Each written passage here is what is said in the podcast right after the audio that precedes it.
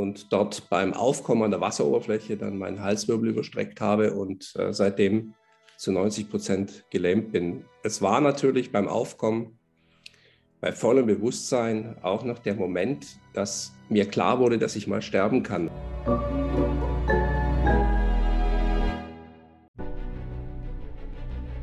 Willkommen bei dem Podcast von Die Köpfe der Genies.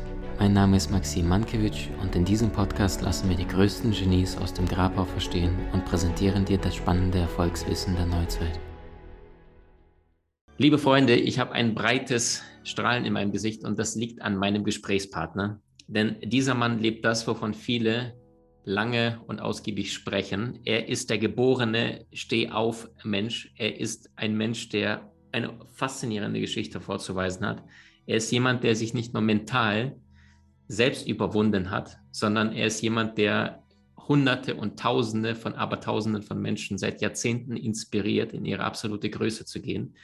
Er hat angefangen durch das Physische, was er uns gleich erzählen wird, sich die wesentlichen Fragen des Lebens zu stellen. Und zwar, warum sind wir hier?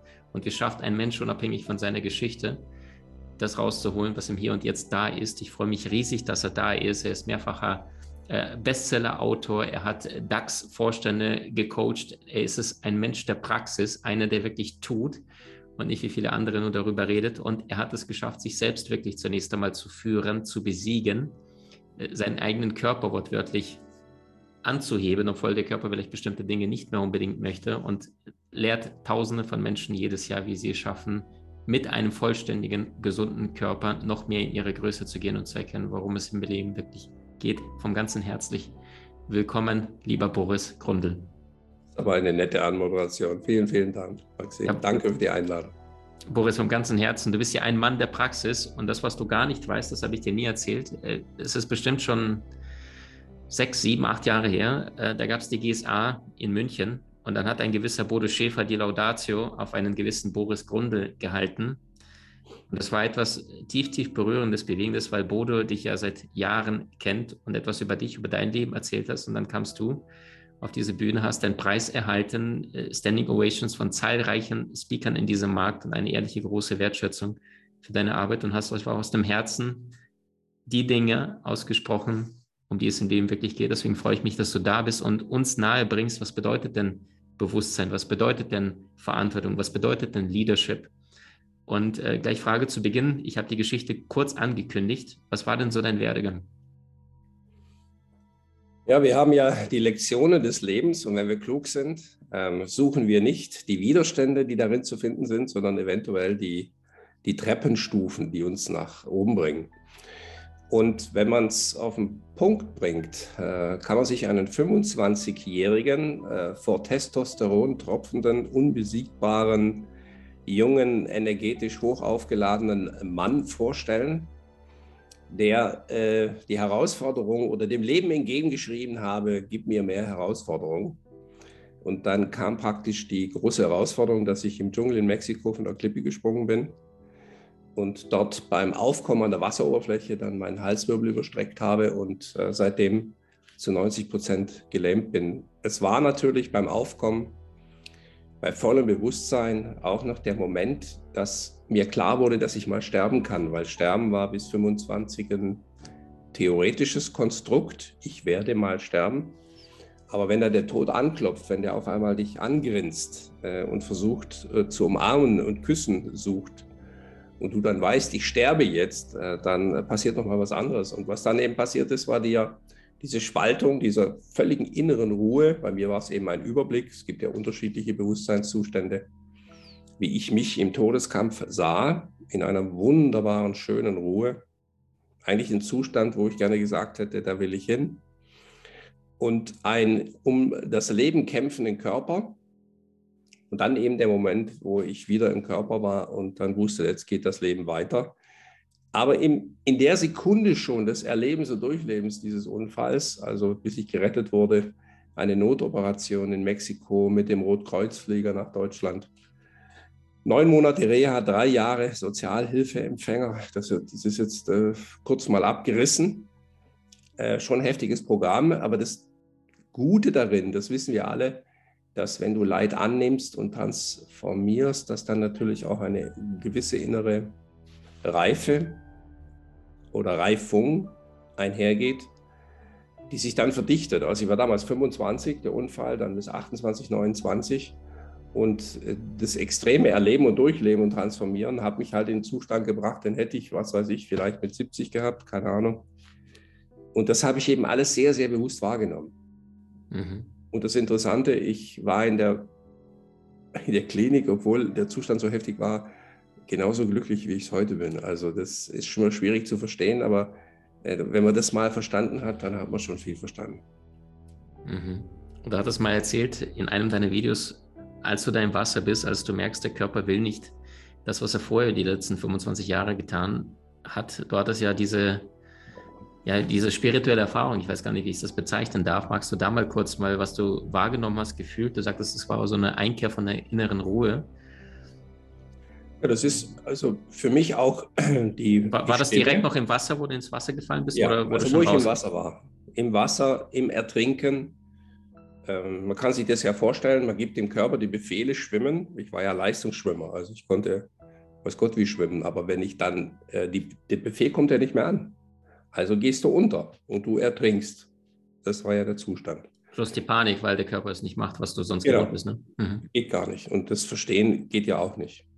Und dann eben das Loslösen vom Körper, aber beides gleichzeitig. Also einmal völlige innere Ruhe, Geborgenheit, ein wunderschöner Zustand, sich beobachtend im Todeskampf. Also du hast dich von außen wahrgenommen oder quasi ja. wie im Bewusstsein? Ja? Hoch, also den Körper auch also wahrgenommen? Immer höher, immer höher, immer höher. Also erst relativ nah, zwei, fünf, sieben, zehn. Dann kann ich es auch nicht mehr beschreiben. Es wird diffus, aber es war ein ganz, kleine, ganz klares Weggleiten, nach oben weggleiten. Also die Seele hat den Körper verlassen? Genau. Mhm. Und eine Ruhe, wunderschöne Klarheit. Und im Kern habe ich auch danach äh, die große Sehnsucht entwickelt, im Leben diesen Zustand eigentlich herzustellen. Mal mehr oder mal weniger erfolgreich. Mhm. Und ähm, aber auch den Mut zu haben, ähm, diesen Bewusstseinszustand auch anzusprechen. Ich kann jetzt auch auf die wissenschaftlich denkende Seite wechseln. Mhm. Da kann ich sagen, ja gut, es sind aber Hormone. Die Hormone werden eben ausgeschüttet und die haben dann eine Wirkung äh, einer Droge und daher kommt es eben zu so einem Zustand. Dann wäre ich in einer nüchternen Beschreibung. Äh, aber es gehört auch, glaube ich, für mich als, als rational denkenden, extrem logisch denkenden Menschen dazu, einfach den Mut zu haben, über diese Klippe ins Bewusstsein hineinzudenken. Und das ist ja das Verrückte, lieber Maxim, dann wird auch Bewusstsein extrem methodisch, didaktisch, logisch. Es ist mhm. dann kein Glaube und kein Annahme, sondern es, es ist eine ganz tiefe Klarheit. Wunderschön. Das heißt ja, es gibt nur ein Licht, aber viele Lampen, so wie es nur ein, das Göttliche, das Spirituelle gibt, aber viele Religionen, was die Menschen sich dazu denken. Genau. Mhm. genau. Und das heißt, aus der wissenschaftlichen Sicht sagst du, man kann es zerdenken, in alle Boxen packen, aber es ist die gleiche Quelle, ne? Ja, ja. Und wenn man, du beschäftigst dich ja, ich sehe es ja auch mit den ganzen Denkern, äh, oder Vorausdenkern oder Durchdenkern oder Querdenkern, wie auch immer. Und dann kommt man auch zum eigenen Denken, indem man mit anderen mitdenkt. Das macht ja richtig Spaß. Und dann ergibt sich eben äh, eine Klarheit, wenn ich in, also in das Bewusstsein gehe, also anfange, mich im Denken zu beobachten. Die große Problematik ist ja, wenn ich eine Wahrnehmung habe und diese Wahrnehmung für wahr halte und dann darum kämpfe, dann bin ich in der Wahrnehmung und dann sehe ich nicht mehr, wer nimmt wahr. Und die geistige Entwicklung im Bewusstsein, und das gilt heute mehr denn je, ist zurückzutreten und zu beobachten, von welcher mentalen Haltung schaue ich auf etwas. Also nicht, was nehme ich wahr, sondern wodurch nehme ich etwas wahr. Und dann gehe ich in das Ebene mentale Haltung und da habe ich auch noch gar kein Problem in der Reflexion. Da kann jeder Logiker mitnehmen, braucht auch keine Angst haben, nichts. Und jetzt ist eben die Frage, wie weit trete ich zurück? Also wer beobachtet? Und dann geht eben diese Ebene von der reinen Logik und Annahme rüber. Irgendwann mal kommt die Spiritualität oder die Tiefe, aus welchem Bewusstsein du wahrnimmst. Und dann wird der, der Schritt, wenn ich den begehe, dann auch einmal wirklich sehr ruhig und sehr angenehm und vor allem methodisch, didaktisch darstellbar. Mhm, richtig stark.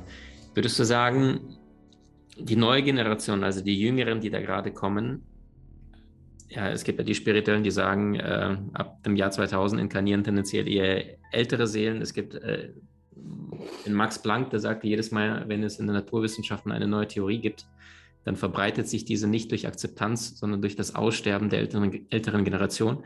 Also du hast jetzt ja diverse DAX-Vorstände gecoacht, du bist mit Spitzen Weltstars und Co. unterwegs gewesen, du weißt, was da gerade auf der Erde passiert in der Praxis und zwar in den Chefetagen. Würdest du sagen, dass Bewusstseinswandel kommt jetzt auch bei den ganz, ganz Großen an, dieser Milliarden delegieren? Oder sagst das dauert noch langsam?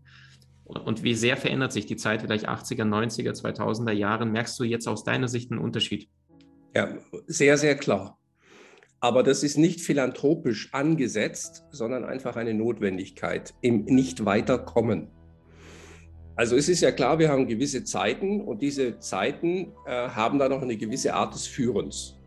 Und wenn wir in die Historie gucken, war es eher, wir haben uns immer gefragt, was müssen wir machen, damit die Leute funktionieren?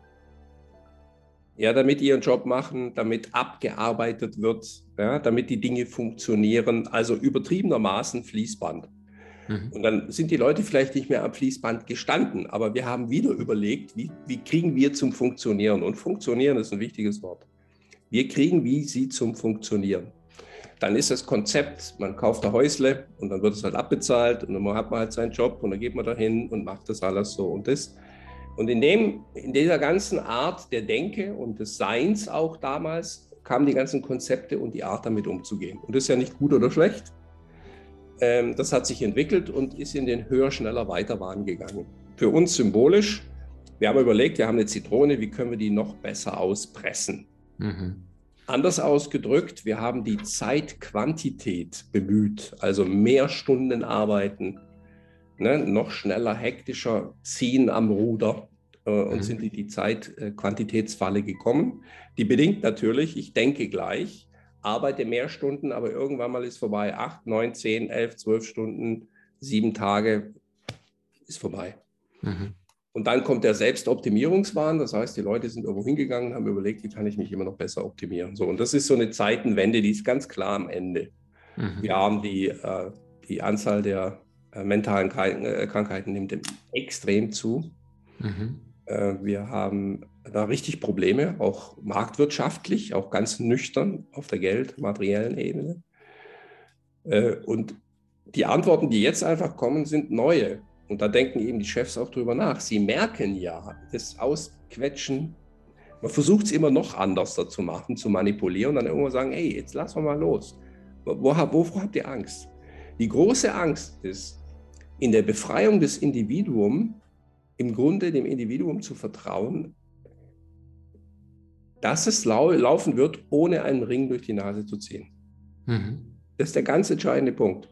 Also im Kern geht es darum, dem Menschen und der menschlichen Entwicklung deutlich mehr zu vertrauen. Das und was jetzt passiert, ist eben, wenn ich dann eben nicht nur die Tun-Ebene, also immer noch mehr die Leute praktisch dann in, also irgendwie versuche durch den Ring zu treiben, in denen dann wirkliche andere Aspekte, indem ich den Mitarbeiter bemächtige und auch die Macht des Menschen an sich anhebe, dann reduziere ich ja meine Macht. Ja? Also dann, dann, muss ich ja zurücktreten und der andere kann mehr Raum einnehmen. Mhm.